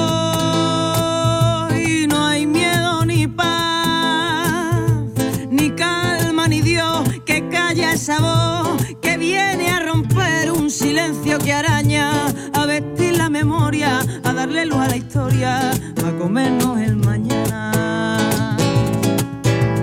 Dicen que somos radicales los señores que trafican con mis sueños, las tertulias que especulan con mi muerte, las portadas que nunca hablarán de mí. Sino del carmín, de la falda, del escote, de las marcas de mi cuerpo. Si yo quise más o menos, me declaro desde ya felizmente radical por amar la libertad.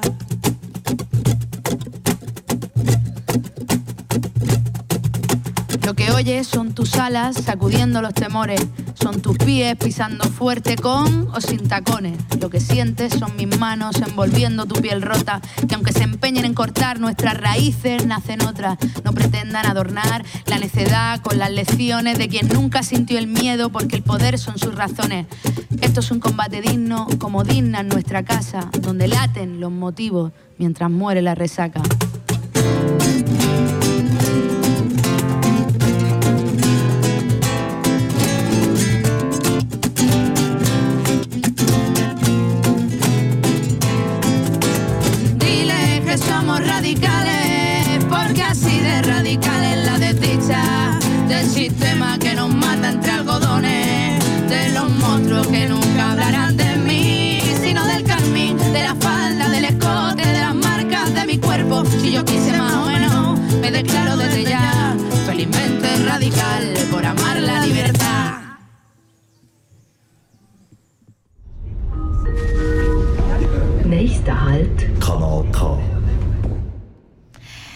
Y así estamos en Canal K en este programa que es Ni Chicha, ni, Limona.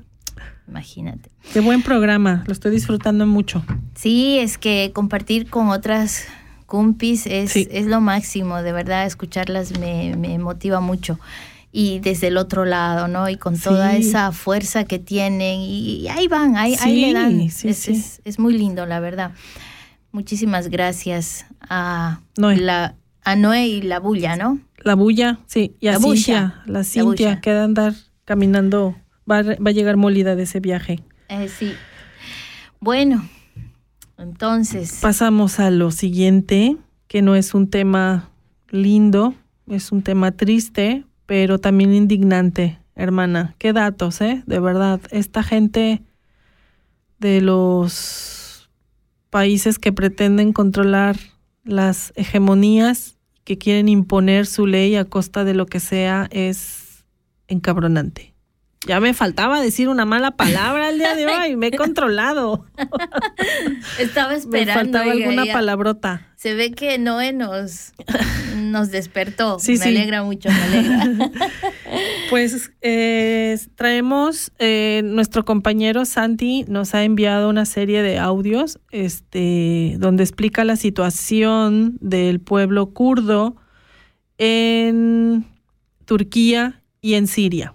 Eh, las situaciones de que, bueno, como todo el mundo sabe, están este, ahorita en la remoción de escombros, en el rescate de víctimas y las vidas que se puedan salvar. Hasta ahorita ya pasaron seis, siete días, ¿no? seis días del, del, siete días, hoy se cumplen. Y hay más de 23 mil. Al día de ayer ¿no? iban 23 mil 700 según contabilicé. Luego los datos son muy incongruentes, hablando de las incongruencias. Sí, sí, sí, este, claro. Son incongruentes, uno tiene que andar pescando de aquí para allá pero hasta el día de ayer todavía iba ese número, entonces pues bueno, es terrible, ¿no? Y cómo es de que la ayuda no está llegando a esta parte, tiene sus razones también por lo complicado de la geografía, por lo dañadas que estaban los, los accesos este, de carreteras y eso, pero también tiene sus razones geopolíticas. Entonces... Más pues, que todo, diría sí, yo. Sí, uh -huh. Santiago nos hizo llegar unos audios y una, este, un testimonio que que vamos a escuchar. Entonces, en este momento empezamos a escuchar la serie de audios y los vamos a ir comentando aquí. Vale.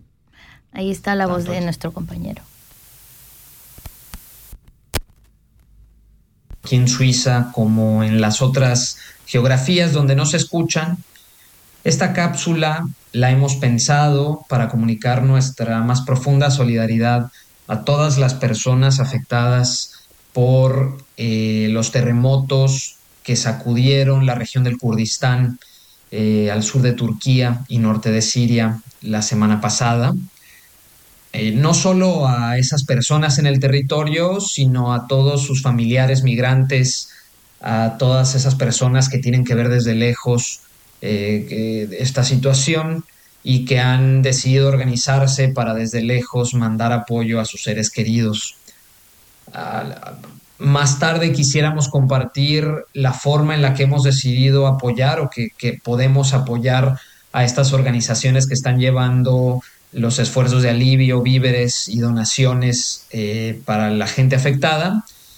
Pero antes nos pareció muy importante hacer un breve contexto, y cuando digo breve es muy, muy breve, contexto de la situación en Kurdistán y la lucha del pueblo kurdo, los pueblos kurdos, para entender cómo las afectaciones o las consecuencias de este terremoto quizás tienen un doble impacto o triple impacto para las poblaciones kurdas en el Kurdistán y en la región. Eh, lo primero que quiero decir es para quienes desconocemos o no estamos familiarizados de, sobre Kurdistán, cuando hablamos de Kurdistán hablamos de ese territorio o espacio geográfico en lo que hoy sería o fragmentado en los países que hoy son Turquía, Siria, Irán e Irak. Um, un territorio que está entre los ríos Tigris y Éufrates, de tierras súper fértiles, de bellísimas montañas, de abundancia de agua, ¿no? En donde son oriundos los pueblos kurdos y pueblos kurdos o un Kurdistán que también es diverso en sus poblaciones. No solo hay población kurda, sino hay población árabe, eh, turca, eh, armenia eh, y, otro tipo de poblaciones. Una región donde el idioma predominante es el kurdo en sus distintas variantes, es decir, el kurdo que se habla en, lo que hoy es Irán, es un poco diferente al kurdo que se puede hablar en, la región de Rojava, al sur de Turquía o al norte de Siria. Y es un territorio que ha estado eh, históricamente en disputa, pues su población se ha organizado eh, desde siempre por defender su autonomía, su libertad, su cultura, su vida, su tierra, su territorio. Es una, son poblaciones que en todos los estados que ya nombramos sufren una criminalización y una represión brutal, pero particularmente eh, en Turquía. El Estado turco ha hecho parte de su proyecto de nación la, voy a decir, invisibilización, la, la casi exterminación de la causa kurda eh, a lo largo de su historia, al punto en el que, como en otros lugares, el, idioma kurdo está prohibidísimo en Turquía. Hay mucha gente, eh, niños, mujeres, hombres, que están encarcelados por hablar su idioma en ese estado.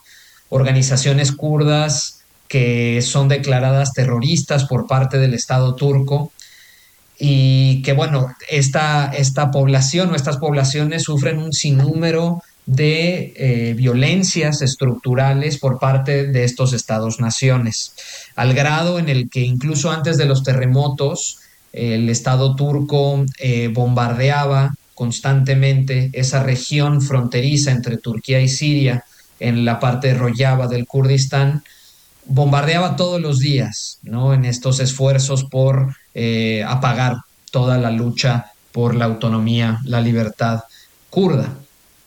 Y bueno, en este contexto es en donde suceden los terremotos eh, de la semana pasada.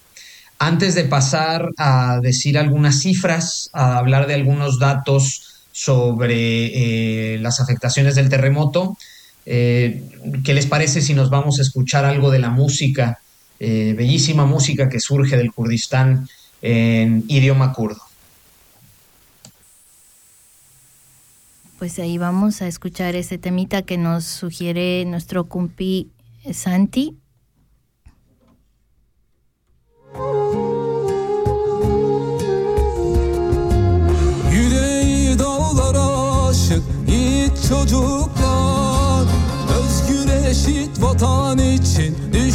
Düştüler yola Anadolu'nun köprüsüydüler Özgür birlikte yaşamın öncüsüydüler Onlar Anadolu'nun köprüsüydüler Özgür birlikte yaşamın öncüsüydüler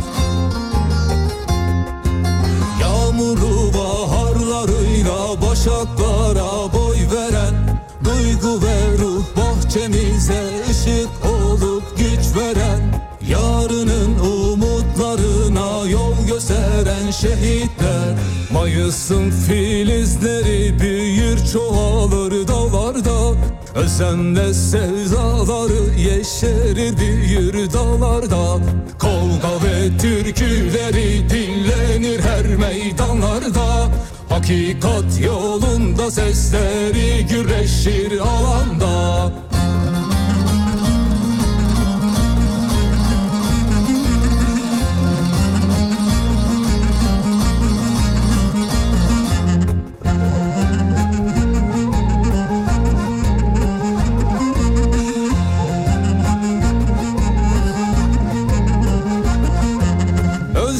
yaşama sevdalı yiğit çocuklar.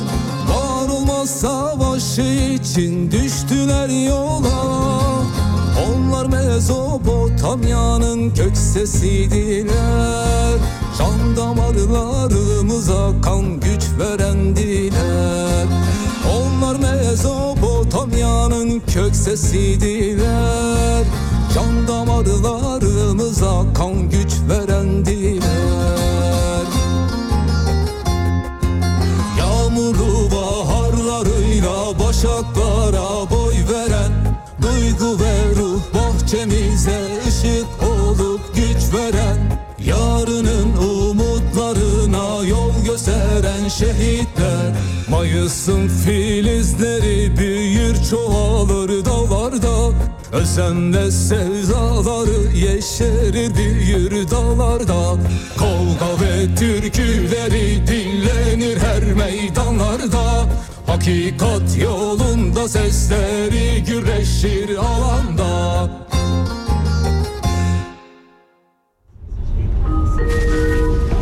Nächster Halt. Kanal K.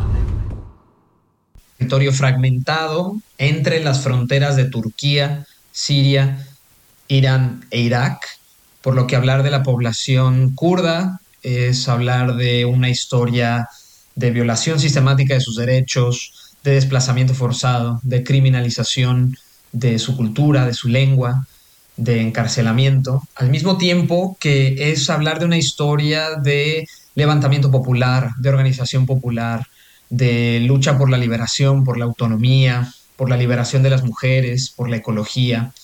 Eh, algo que en otras emisiones de nuestro programa podremos ahondar con más precisión y poder charlar eh, más sobre el asunto. Pero hasta aquí era importante hacer un contexto de cómo se vive en esa región para efectivamente eh, ya pensar en que la semana pasada, en la madrugada del 6 de febrero, un terremoto masivo golpeó el norte de Kurdistán, eh, Bakur, que es el sudeste de Turquía, y la región de Rojava, al norte y este de Siria, provocando la catástrofe humanitaria que vemos en las redes. Es un terremoto que tuvo una magnitud del 7.8 en la escala de Richter, cuyo epicentro fue cerca de la ciudad de Meresh, en Kahramanmaraş y Dilok, Gaziantepec, que eh, no lejos de la frontera con Siria, que para quienes nos escuchan de México o son eh, población mexicana, como referencia los terremotos del 2017 y 2019 del centro de México, eh, fueron en la escala de Richter de 7.1, 7.5, por lo que hablar de una magnitud de 7.8 en la escala de Richter es bastante grave, ¿ya? Eh, este terremoto hasta el momento, si bien inmediatamente eh, tuvo consecuencias fatales, eh, al momento los datos que podemos tener es que hay al menos 36 mil muertes registradas. Son al menos 88 mil personas que están heridas, igual registradas. Estamos hablando de por lo menos 1.3 millones de personas que, van, que están siendo desplazadas eh, de sus, de sus eh, viviendas, de sus lugares de origen. Por lo que, eh, viendo cifras o estimaciones así de bote pronto, estamos pensando que son al menos 24 millones de personas afectadas por este terremoto.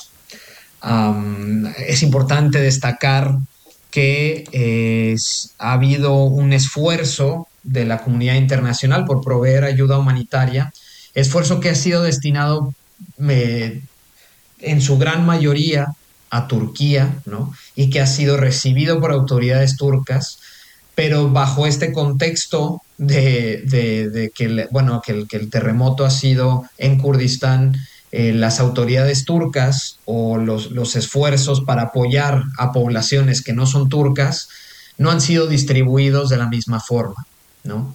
Eh, es, eh, a lo largo de estos días han circulado muchísimos videos en redes donde mucha de la ayuda que era destinada a las pequeñas poblaciones kurdas en esos territorios había sido hasta bloqueada militarmente por el Estado turco, por la administración de Tayyip Erdogan. Eh, no, también es importante mencionar que la infraestructura de, de, estas regiones, de las poblaciones en esta región, que es como consecuencia de el deslindamiento histórico o de la, de la precarización de, hacia las poblaciones kurdas, toda esta infraestructura, llámese hospitales, llámese escuelas, centros de salud, viviendas, carreteras y demás, han sido las más afectadas, eh, a diferencia de, otros lugares.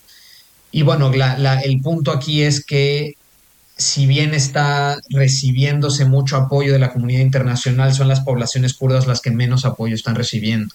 Y son organizaciones eh, kurdas las que han tenido que maniobrar a, través de estos obstáculos o múltiples obstáculos para poder atender a sus seres queridos afectados.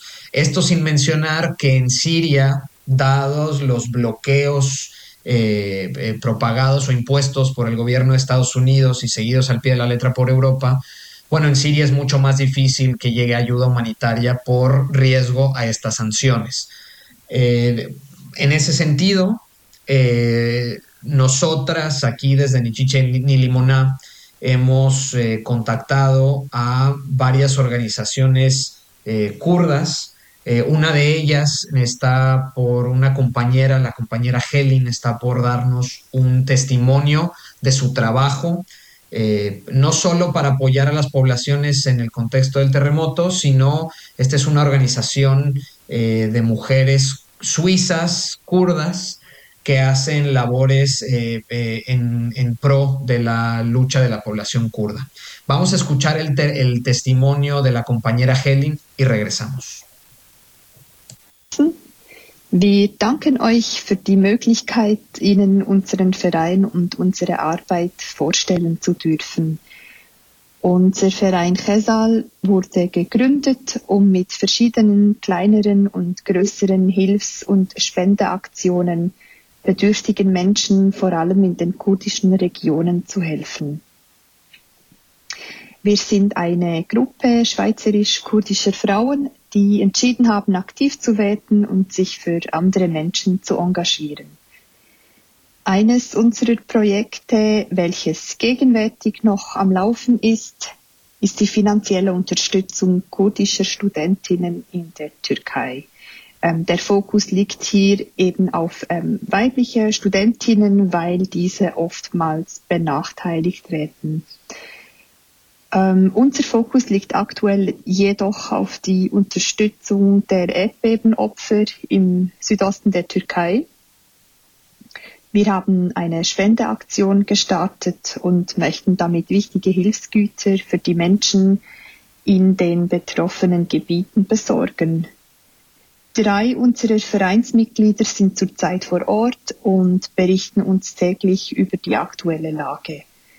Wir geben den Spender laufend Informationen über die Arbeiten und die Verwendung der Mittel. Aus den Informationen vor Ort wissen wir leider, dass alevitisch-kurdische Dörfer bei der Hilfeleistung nicht oder zu spät berücksichtigt werden. Diese Art der Segregationspolitik verurteilen wir aufs Schärfste. Unser Ziel ist es, genau diesen Menschen Hilfe und Trost zu spenden, welche eben nach sechs, sieben oder acht Tagen immer noch auf Unterstützung warten. Die Bilder der zerstörten Häuser, die Sie sicherlich alle auch schon gesehen haben, sind nur ein Bruchteil dessen, was die Katastrophe angerichtet hat. Die Menschen vor Ort, die haben nicht nur ihre Familien und Angehörige verloren.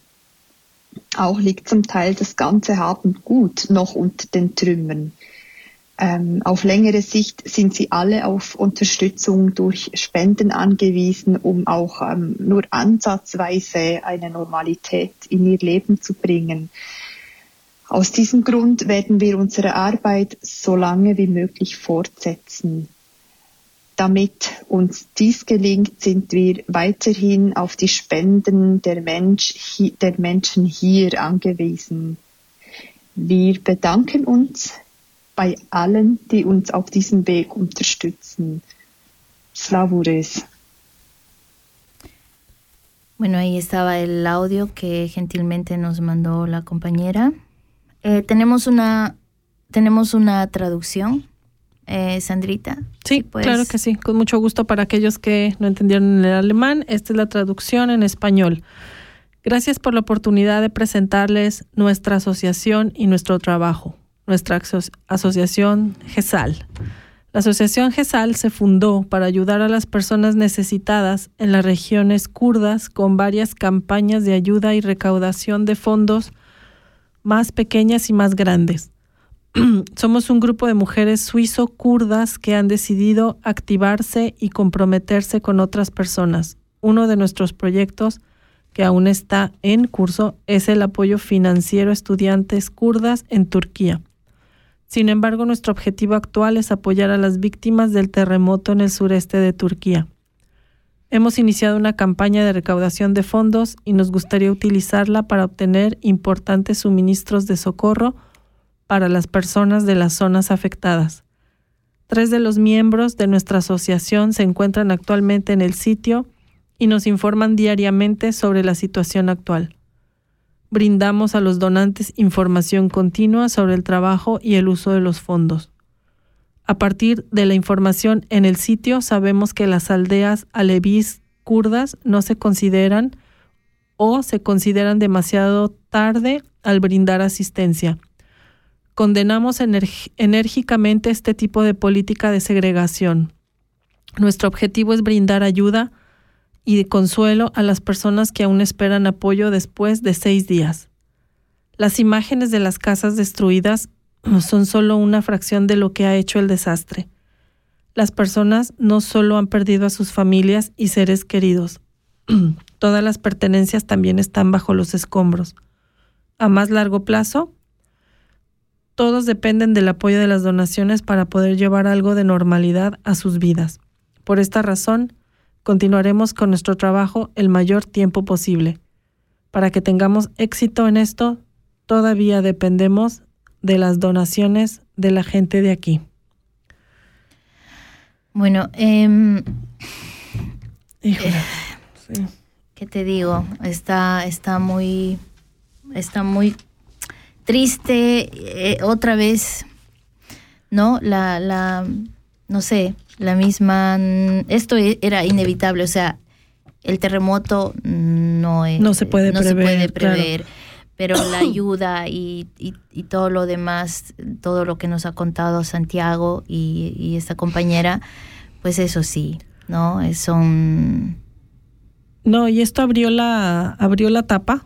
Ahora sí que abrió la tapa del caldero de demasiadas cosas que les está, que le está explotando en este momento al presidente Erdo- Erdogan. Soy, soy mala Erdogan. para la pronunciación, sí. Sí.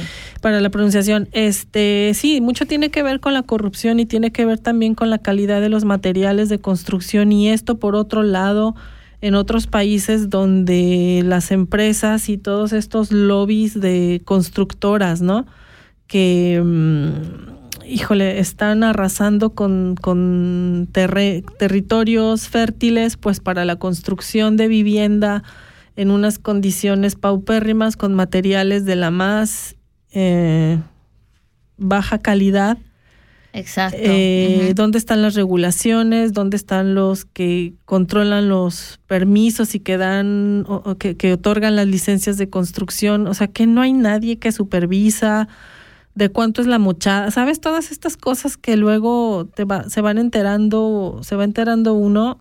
eh, dices, al final lo que prevalece es el dinero, ¿no? Y una de las cosas súper indignantes son las razones, pues, geopolíticas que están detrás de todo esto. O sea, la falta de ayuda y de apoyo tiene que ver con un castigo directo que de alguna manera el gobierno de Turquía está aplicando a la población kurda, porque como se sabe, Turquía es un país miembro de la OTAN. ¿Y quién crees que aparece en esta historia? El herpes del mundo. Yo lo llamo el herpes del mundo, que son los Estados Unidos, Sí. los intereses de los Estados Unidos y de los países miembros de la OTAN, porque resulta que, ah, bueno, por ejemplo, y Turquía exige condiciones a Suecia y Finlandia que ellos manifestaron su intención de integrarse, de ser incluidos en la OTAN. Turquía le pone esas condiciones para que puedan ser integrados a la OTAN, tienen que perseguir al movimiento kurdo. tuve que investigar un poquito, leer un poquito para traer algo de, información y contexto a la hora de, de opinar. Entonces, Estados Unidos utiliza a los kurdos para llevar a cabo una coalición occidental para detener el avance del Estado Islámico. Entonces los utiliza como peones para llevar a cabo esta batalla contra el Estado Islámico. Pero a la vez, por ejemplo, cuando el presidente Trump anuncia la retirada de las tropas norteamericanas del norte de Siria, en vísperas de una operación militar que sabía que Turquía estaba preparando contra la militancia kurda. Por eso Turquía ve a los kurdos como, como terroristas o como o este insurrectos o grupos este peligrosos pero por otro lado los kurdos son quienes están ayudando para resistir el avance del Estado Islámico. Entonces es un juego ahí muy complicado de, de, de, ideologías y de intereses y de política exterior tremenda, ¿no? O sea, porque al final es como si las vidas humanas vienen a pasar a no es como si las vidas humanas vienen a, pasar a segundo término porque tus intereses geopolíticos y hegemónicos pues son otros, ¿no? Entonces sí, también las condiciones de, del acceso no, no tan fácil para llegar a esas poblaciones, pero también se está aplicando a mi manera de ver como un castigo directo. Eh, Totalmente, Sandrita. O sea, cuando hablamos, por ejemplo, de las construcciones, lo primero que tocaste, ese punto, hay expertos que, que eh, son de tan mala calidad las construcciones que no han aguantado, pero sí podían aguantar. Está, está comprobado, expertos lo han dicho, ¿no? pero ya sabes, mm no la mala construcción, el material y todo lo que es, es eh, corrupción también está ahí bien, bien incrustado, ¿no? ¿Qué te parece si vamos al, porque el tiempo nos está, ah, está corriendo tan rápido ahora? Vamos a escuchar el próximo audio de, de nuestro cumpi Santi. ¿Te parece? Vale, sí. Vamos ahí. Spaseval, Helen, muchas gracias, compañera Helen, por tu testimonio.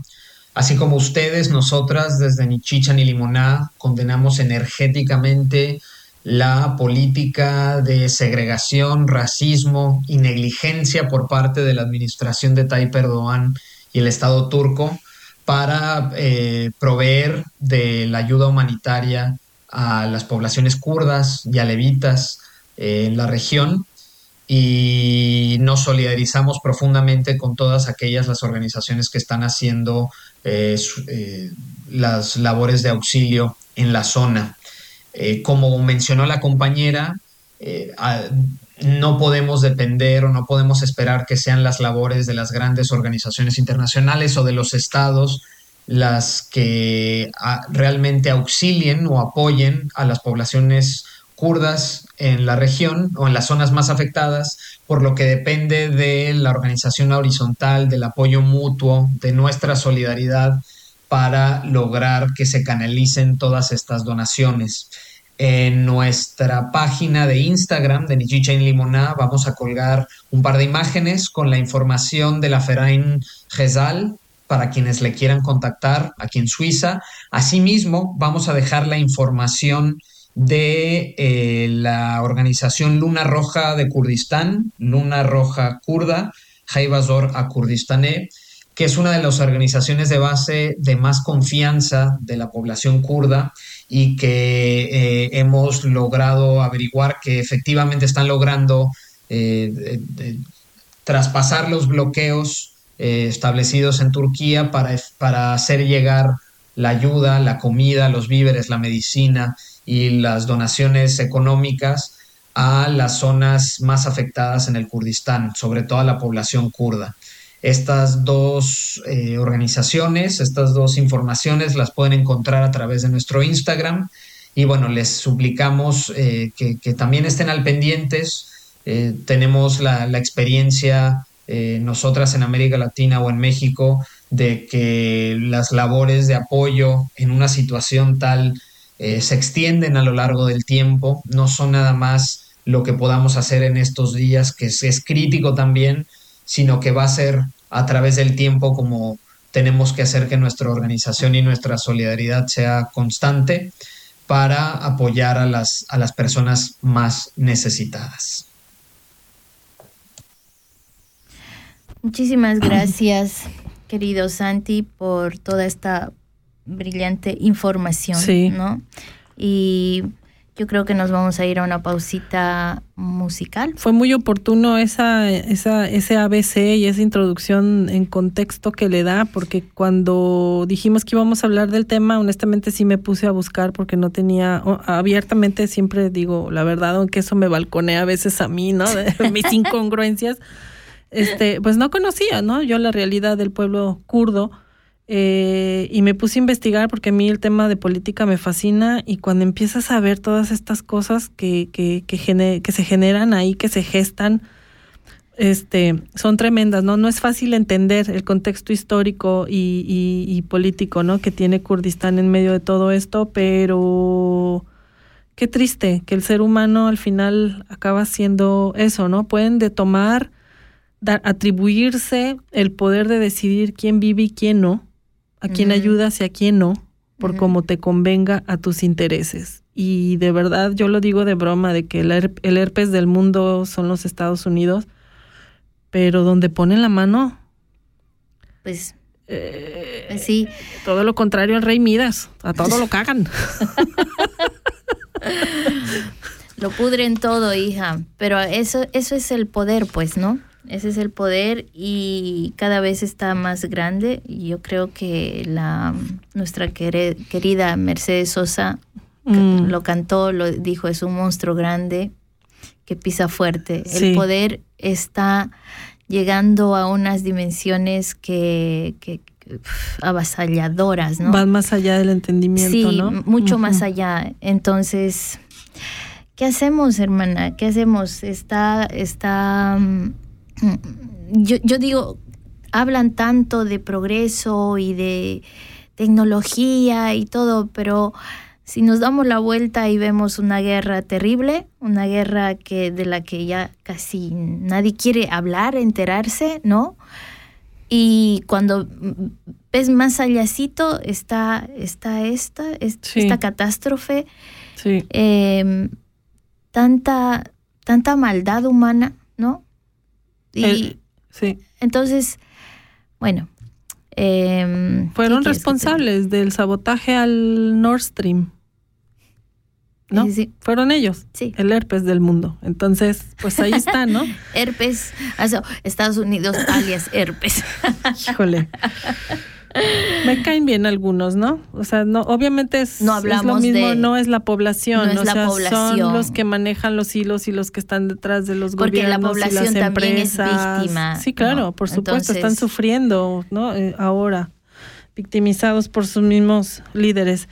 Pues ya está, ¿qué horas son? ¿Qué hacemos? Nos Em, tenemos que ir. Ah, entonces en Instagram se va a publicar este, los datos donde pueden hacer sus, este, sus aportaciones y donativos. Este, mm, y bueno, mencionar rápidamente al www para quien esté interesado en buscar más información, www.kurdistanamericaLatina.org y www con h g givasor.com givasor.com Pues Listo. eso, entren al Instagram de ni chicha ni limona y Dejen un like. No, no es cierto. no nos y- importan y ahí, sus likes. ahí Dejen pueden ver comentarios. nuestras fotos. Ah, bueno, quiero mandar un saludo a Daniel de Locarno que nos está escuchando. Gracias, un- Daniel. Un, abracito muy, muy grande. Saludos. Saluditos.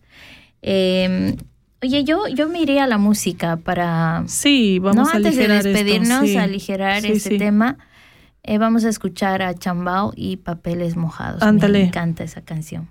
Vámonos. Ahí está. يومهم لبن حتى البحر بدا يبكي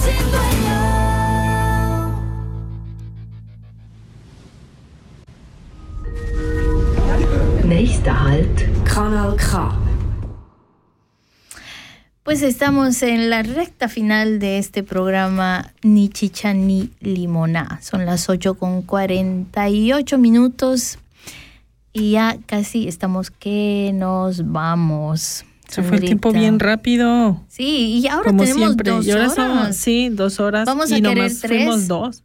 Escuchen Radio Canal K. Vamos a querer tres horas. Queremos más días, ¿no? Sí. Es que así una vez al mes, para los que no tienen ese contexto y es la primera vez que nos escuchan, ni Chicha ni Limona es un programa que se transmite una vez al mes en los estudios de Canal K en la ciudad de Arau, Suiza. Pero sí, no es suficiente porque siempre nos quedamos picadas con los temas, intentamos investigar temas con, con mayor profundidad porque no lo sabemos todo, por increíble que parezca. No, no es cierto. Este, no lo sabemos todo, pero ¿por qué no opinar, no? O sea, yo muchas veces me he preguntado eso de que, ¿por qué una persona eh, adulta, ya, pues no soy adulta mayor, todavía no tengo mi credencial del INSEN, todavía no la saco, que es la credencial de descuento que se les da a personajes de la tercera edad. todavía no la saco. Bueno, pero ya soy una persona adulta, no soy una chavita.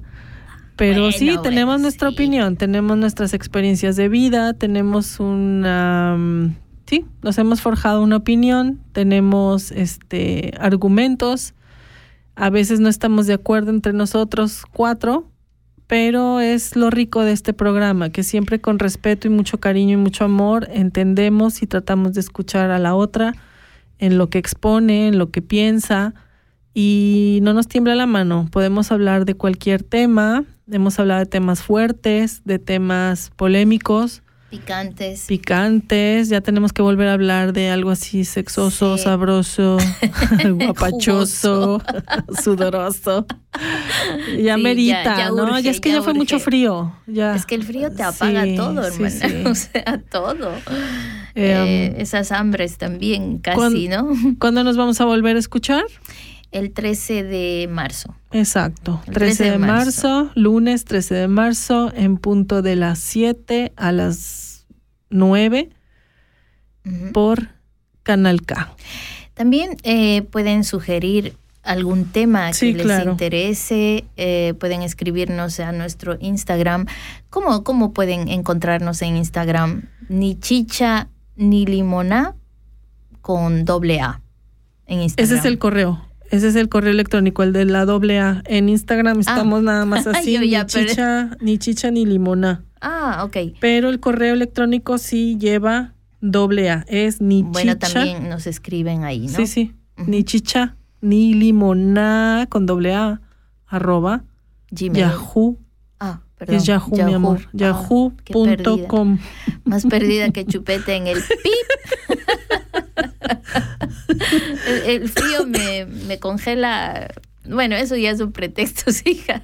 Ahorita ya vamos a salir al frío otra vez para regresar a nuestras ciudades. Y sí, Es de verdad mucho amor el que le tenemos a este programa porque venimos de lejos. Yo hago una hora tú y sí que vienes media de lejos, hija. para venir a hacer este programa. Sí. Sí. Eh, eh, es que Sandra viene desde Schaffhausen. Este, sí, eh, Y bueno, de más allácito, de por ahí, esa es su zona. por ahí cercano. Yo también, yo, yo más bien estoy cerca. Cerca Sí, de- tú estás de más Arao. cerquita, ¿no? Y los otros vienen de, de otra de a un 40 minutos aquí, el otro viene casi una hora y cacho también. Sí, sí, es sí. que eso, eso es amor, hija. ¿Qué Ese es amor a la diga? camiseta de este proyecto. Por eso cuando Noé nos decía, ¿no? De que esa es su revolución y este es su, espa- su espacio y su nicho en la bulla, ¿no? O sea, claro, lo entiendo perfectamente. Es lo que le da sentido también a tus otras actividades que, que haces, ¿no? Sí, pues yo creo que esta es una herramienta poderosa la que tenemos porque la voz es tan importante, es, eh, sí. poder expresar, eh, dar voz a los que no, no los escucha nadie, me parece súper importante. Y un poco eso tratamos de hacer en lo posible, ¿no? Entonces aquí está nuestra lucha. Como le decía a Noé, que, que para nosotras, eh, yo personalmente me siento como eh, en un estar en Suiza no no no tengo una lucha como quisiera, o sea, un activismo feminista o qué sé yo, no, no puedo encontrarme aquí. Eh, lo intenté, pero pues se fue al carajo, hija, entonces Sí. eh, es un poco limitante eh, estar eh, tan lejos de tu tierra, ¿no? Donde ahí sí yo creo que entraríamos con toda a una lucha más mm, activa, más que, que veas más resultados y qué sé yo. Pero en fin, ese que sea otro temita. No se olviden de conectarse el próximo 13 de mm, Marzo. de marzo, exacto. Y mandarle saluditos a, a Maricruz, que anda por ahí viajando. ¿Por dónde andas? ¿Por dónde andas? Sí, quién sabe, Libia, ¿no? Ahí anda viajando Maricruz, eh, trabajando de lo más lindo. Y también un saludito a Santi, pues que sí, nos falta mucho acá en el estudio. Sí, sí, sí. hacemos un buen equipo y se disfruta mucho cuando estamos todas juntas. Sí, Las sí. extrañamos hoy, pero pues gracias por la aportación de los audios, Santi, por orientarnos en esta clase de geografía, ¿no? De, de entender qué onda con Kurdistán. Ay, no, es que Qué es- linda música y eh, vi unos videos, qué, qué geografía tan bonita tienen, ¿eh? son- Qué país tan bonito. Son países muy lindos, la Sí. verdad. Pero ya, a ver, que, que es todo lo lindo, hija. Sí. El herpes. y ahora con eso nos vamos a quedar. No solo, no solo, hay mucho, Sí, no sé, habría ten- mucho se tendría que, ¿sabes qué? Esa eso que hizo la hermana del del este en Irán, ¿no? Cuando la hermana del Ah. Ay, se me fue ahorita el nombre, se me fue ya es la hora de mi de mi glucosa. ya necesito la Así glucosa. estamos funcionando. No, la hermana del este mm, Sí, que contaste que al final Sí. salió, ¿no? eh, que hizo un llamado, Un a la, a la exacto. policía, ¿no? De la moral y a todos aquellos este, a la, al, que ejercen la, la represión sobre el pueblo iraní. Hizo un llamado la hermana del máximo líder del ah, de- Ujú. Que no Jamenei, del Jomenei. Ay, es que esos nombres Este, sí, sí, Jomenei, el- olvida el nombre de ella. Este mm, hizo un llamado, pues, para que las fuerzas del orden depusieran las armas.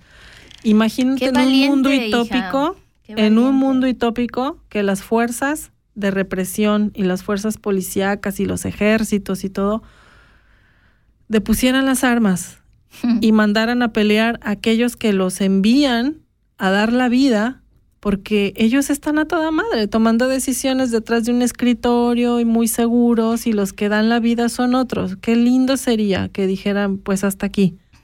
Es que- Nosotros somos nuestro pueblo, ¿no? Y defender la vida de los de los pueblos y entregarles su su armamento y sus insignias y sería lindo. Es un sueño, un sueño. Bueno, de sueños es, es, es gratis soñar. Por soñar no se paga. No, claro. Oye, nos tenemos que despedir. Vale. Eh, son las 8.56 y eh, les, les mandamos un abrazo caluroso, calientito, Sí, bonito. tomen Ah, su chocolatito, Eso, pásenla rico. cafecito. Mucha gente ahora está de vacaciones, por cierto. ¿Cómo En crees? Suiza, sí. ¿Por qué? Por, porque la vacación del esquí, no sé qué La madres. vacanza de la nieve, ¿no? sí. Entonces, eh, que disfruten. Fabián está de vacaciones. Disfruta, Fabián, bien merecido. Los Ay, que están sí. esquiando no se caigan mucho. Encuentren nieve. A ver, eso también anda faltando ya. En, bueno, nos despedimos. ¿Qué te parece con el doctor Crápula? Es que Ah, yo me enamoré de esa banda. Genial, genial. Me enamoré. Eh, les vamos a dejar con su tema Amanece. Que sí, también la Vámonos. bailamos. Sí. ¿Mm? Gente, Un abrazo. Muchas gracias por estar Les con queremos. nosotras. Sí, por acompañarnos y, y por esperarnos un mes. Exacto. Nos un estaremos beso. escuchando. Un beso a todos. Chao. Todes. Ciao. Das ist ein Kanal K Podcast gsi. Jederzeit zum Nachhören auf kanalk.ch oder auf deinem Podcast-App.